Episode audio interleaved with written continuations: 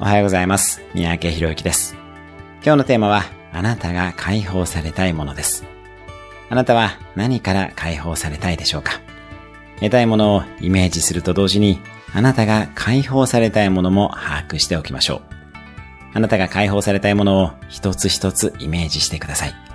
仕事のストレス、具体的な人間関係、ついつい食べてしまうもの、飲んでしまうもの、やってしまうこと、あなたが何から解放されたいかを考えます。それらを具体的に書き出し、その紙をゴミ箱に入れてしまうなり、紙飛行機にして飛ばしてみるなりしてみてください。